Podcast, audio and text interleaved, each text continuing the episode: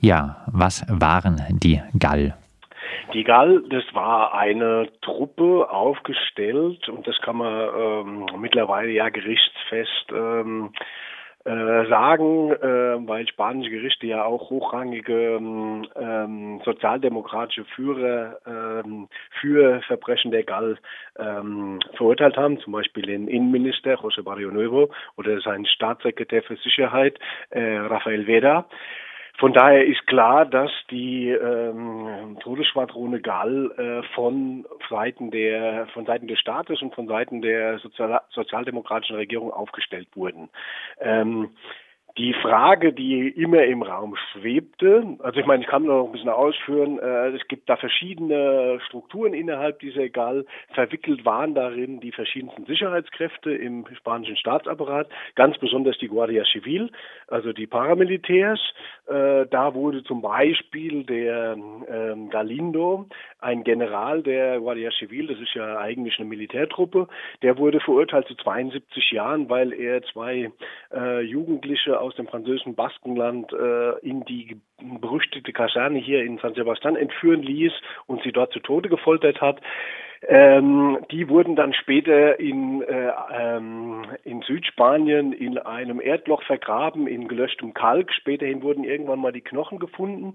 Ähm, und dann dauert es ewige Jahre, bis da mal Ermittlungen ins Laufen kamen ähm, um aufzuklären, wer das eigentlich ist, diese, diese, diese Knochen. Und dann kam halt zum Vorschein diese ganze Drama und dann wurde eben dieser General Galindo, weil er daran beteiligt war, auch zu 72 Jahren äh, verurteilt. Ich muss wahrscheinlich nicht dazu sagen, dass der wie alle anderen, die äh, für Gallverbrechen verurteilt äh, wurden, äh, nur ganz kurze Zeiten abgesessen haben. Zum Beispiel der Innenminister äh, Barrio Nuevo oder der Staatssekretär äh, Vera, die haben nur drei Monate gut für ihre Strafe Strafen abgesessen, obwohl sie, äh, die beiden zu zehn Jahren verurteilt waren. Also da sieht man dann auch schon, wie die staatlichen Instanzen dafür gesorgt haben, dass ihre äh, Leute, die da an äh, in schwerste Verbrechen verwickelt waren, äh, wenn sie von verurteilt wurden, dann auch schnell wieder rauskamen.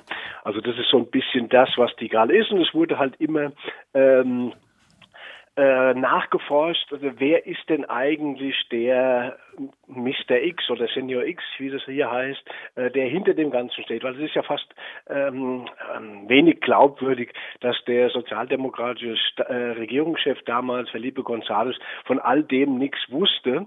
Ähm, der hat auch selbst schon mal in einem Interview äh, mehr oder weniger zugegeben, dass er der Mr. X war, äh, weil er sagte, mir ist zu Ohren gekommen, äh, dass wir die Möglichkeit hatten, die gesamte ETA-Führung in die Luft zu sprengen.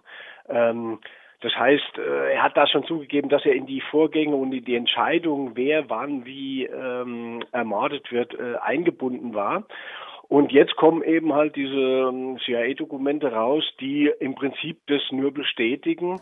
Ähm, da ist leider die, ähm, ein Teil geschwärzt, dass man nicht weiß, wer die Quelle dieser Informationen war. Allerdings hier äh, im Baskenland äh, verwundert es niemand, dass, äh, dass die CIA oder auch alle sagen, dass, dass es äh, Gonzales war, weil er es eigentlich gewesen sein musste. Das äh, Ganze, die CIA-Dokumente mit äh, diesem Inhalt, äh, dass äh, González Mr. X wohl gewesen ist, äh, bezeichnest du als offenes äh, Geheimnis. Gab es denn irgendwelche neuen Erkenntnisse, die die CIA-Dokumente gebracht haben? Nee, im Prinzip nichts. Also da ist da steht nichts äh, Zentrales drin, dass man jetzt sagen könnte. Äh, weil man muss auch sagen, die Sachen, die wirklich wahrscheinlich interessant sind, die sind natürlich auch noch geschwärzt. Also ähm, da im Wesentlichen steht das da drin, dass, dass er das war. Es steht nochmal aufgeführt drin, was das Ziel der Geschichte war. Es steht auch drin, also die CIA selbst bezeichnet, bezeichnet den, die Vorgänger als schmutzigen Krieg. Ähm, das ist ganz interessant. Es gibt nochmal spätere Dokumente. Da sieht man dann auch, dass ähm, die CIA ähm, und die äh, US-Institutionen ähm, anderen ähm, eine andere Lesart äh, anfangen zu entwickeln äh, und nicht mehr zum Beispiel von schmutzigen Krieg sprechen. Ähm, und das führte dann auch dazu, das weiß man auch ja mittlerweile, dass die USA später die ähm, die GAL oder auch die, die spanischen Institutionen bei der Bekämpfung, äh, bei der sogenannten Terrorismusbekämpfung unterstützt äh, haben. Du hast äh, eingangs auch schon ein bisschen was äh, zu den Opfern gesagt, vielleicht noch ein paar Stichpunkte dazu. Wer waren äh, die Gallopfer? Ja, das gab's alles Mögliche. Also das war noch nicht mal so, dass man äh, sagen könnte, das war jetzt äh, gegen ETA gerichtet. Äh, ETA war natürlich ein, ein Punkt von denen, aber es traf zum Beispiel auch äh, diverse Politiker. Ähm, es, äh, zum Beispiel ähm, kommt mir der Name, fällt mir gerade nicht ein. Ähm, ähm, es traf zum Beispiel auch der letzte, da habe ich gerade, ist noch bei Telepolis ähm, ein Interview zu sehen, ähm, der José Carlos äh, Goenana, Goena. Äh, das war einfach nur ein Antimilitarist. Das war einfach nur ein Kriegsdienstverweigerer. Der ist über die Grenze äh, nach äh, Frankreich geflohen, also ins französische Baskenland, ähm, und wurde dort 1987 äh, von der Gal mit einer Autobombe, also mit einer ähm, Haftbombe, die unter seinem Auto festgemacht war, äh, ermordet. Äh, man hat eine lange Zeit gedacht, dass die äh, Gal, wie das gab es einige Tote von der Gal, das waren Verwechslungen oder auch Entführungen. Also die hatten zum Beispiel den Segundo Marais entführt. Das ist ein Unternehmer aus dem französischen Baskenland bei dem ist relativ klar, dass sie ihn verwechselt haben mit einem äh, mutmaßlichen ETA-Mitglied. Ähm, trotzdem waren sie kurz davor, ihn zu ermorden. Ähm, es gab da wohl eine ziemlich heftige Intervention von oben, die dann gesagt hat, es geht nicht. Äh, die haben den dann freigelassen. Ähm, es gab aber auch etliche unschuldige Opfer oder unschuldig in dem Sinne, dass sie überhaupt gar nichts damit zu tun haben, weil die einfach äh, zum Beispiel ähm, auf, äh, mit, mit, mit, mit Maschinengewehren auf eine Kneipe gefeuert haben und da Leute dabei äh, umgekommen sind solche Sachen. Ähm, es war wirklicher Terror, der da auch ausgeübt wurde.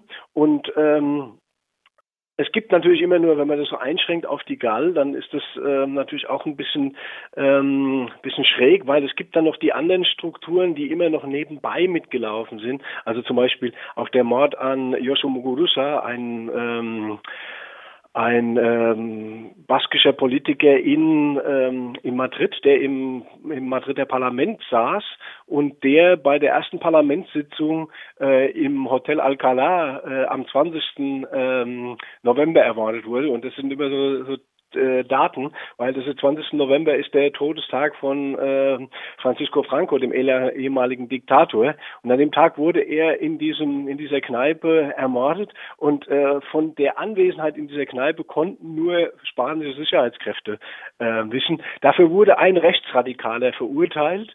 Ähm, allerdings ist es auch so die normale Struktur in den Gall gewesen, dass neben Söldnern äh, Leute aus dem kriminellen Niveau, Rechtsradikale mit spanischen Sicherheitskräften zusammengearbeitet haben, um die Anschläge durchzuführen, weshalb solche Sachen eigentlich auch auf das Konto gehen. es gab auch nach dem Anschlag auf Guena nochmal ein Anschlag auf einen, oder ein Versuch der Anschlag ähm, 1989 auf einen Lokalpolitiker in, im, im spanischen Baskenland. Das war eine Briefbombe, der wird offiziell nicht als Gallopfer geführt, aber ähm, man geht mittlerweile davon aus, dass es auch ein Anschlag der Gall ist, die zu dem Zeitpunkt längst aufgelöst äh, gewesen sein soll. Äh, bei dem Anschlag ist allerdings nicht der Politiker ums Leben gekommen, sondern der Briefträger, dem die Bombe äh, um die Ohren geflogen ist. Also das, das Opferspektrum ist ganz breit gestreut.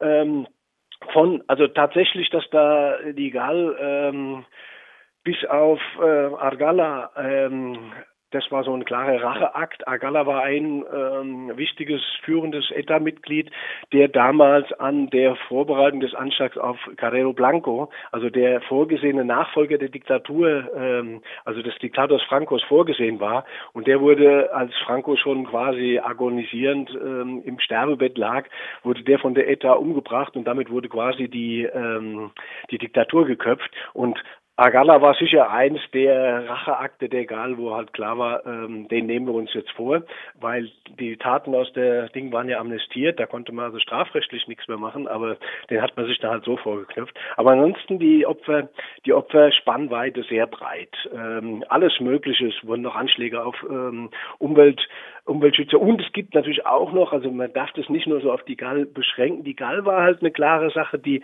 die von staatlicher Seite äh, organisiert war, aber es gab da noch äh, diverse andere Gru äh, Gruppen, Triple A, es Bataillon, ähm, Bataillon äh, Vasco, äh, die alle ähnliche Sachen gemacht haben äh, und alle mindestens mal von staatlicher Seite gedeckt oder nicht gestört wurden, äh, wenn nicht auch organisiert war. Also man darf das nicht nur auf die ähm, reine Gall-Geschichte, diesen Staatsterror reduzieren.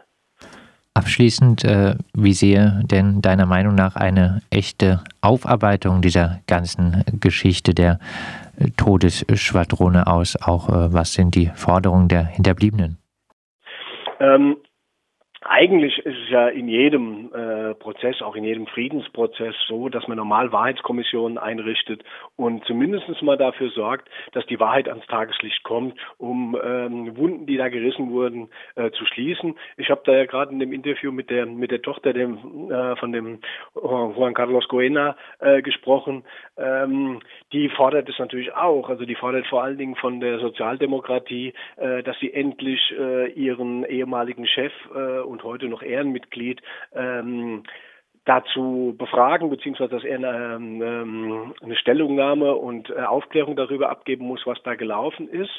Ähm, das ist so eine Geschichte. Sie fordert natürlich auch, dass, ähm, dass die PSOE anerkennt, was da passiert ist, ohne, also klar und deutlich anerkennt, dass das äh, eine Schweinerei war, dass es, ne, dass es nicht geht, äh, dass ein Staat ähm, gegen seine eigenen Regeln äh, völlig verstößt, Todesschwadrone aufstellt, ohne jede Gerichtsurteile und äh, Anklagen äh, Leute zum Tode verurteilt und dadurch auch noch ein, ein ganzen, eine ganze Menge ähm, Unschuldige mit ähm, über die Klinge springen.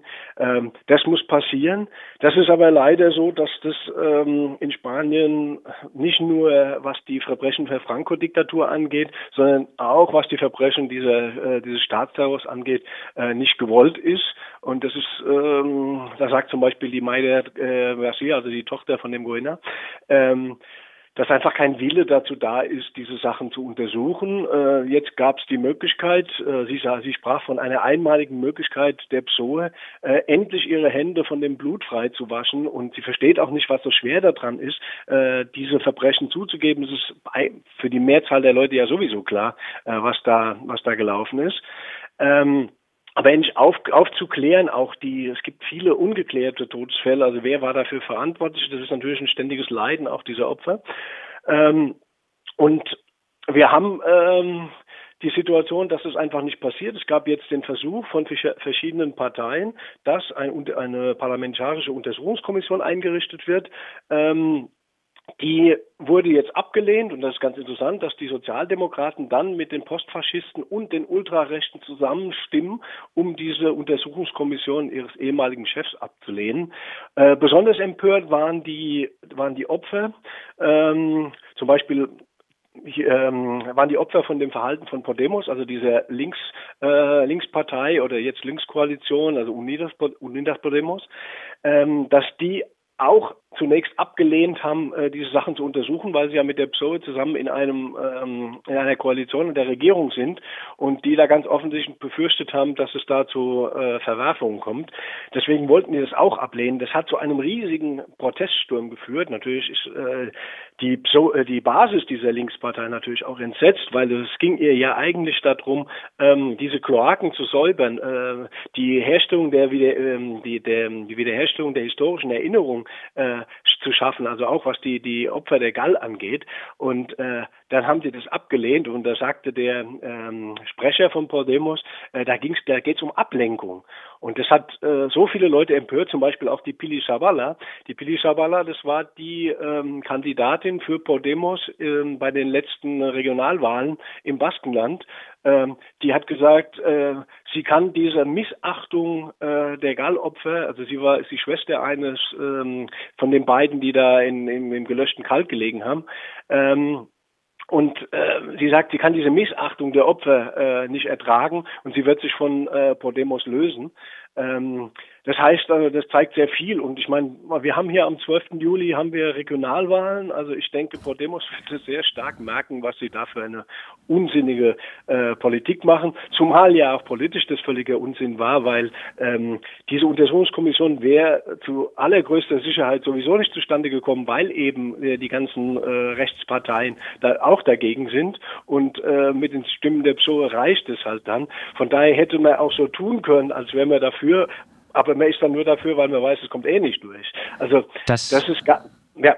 Das sagte der freie Journalist äh, Ralf Streck. Am Internationalen Tag zur Unterstützung der Folteropfer haben wir mit ihm über die staatlichen Gall-Todesschwadrone gesprochen, die die ETA, aber auch andere nicht nur aus der Unabhängigkeit Unabhängigkeitsbewegung im Fokus hatten und für Morde und Folter verantwortlich war. Die spanische Sozialdemokratie war eng involviert in diese ganze Geschichte.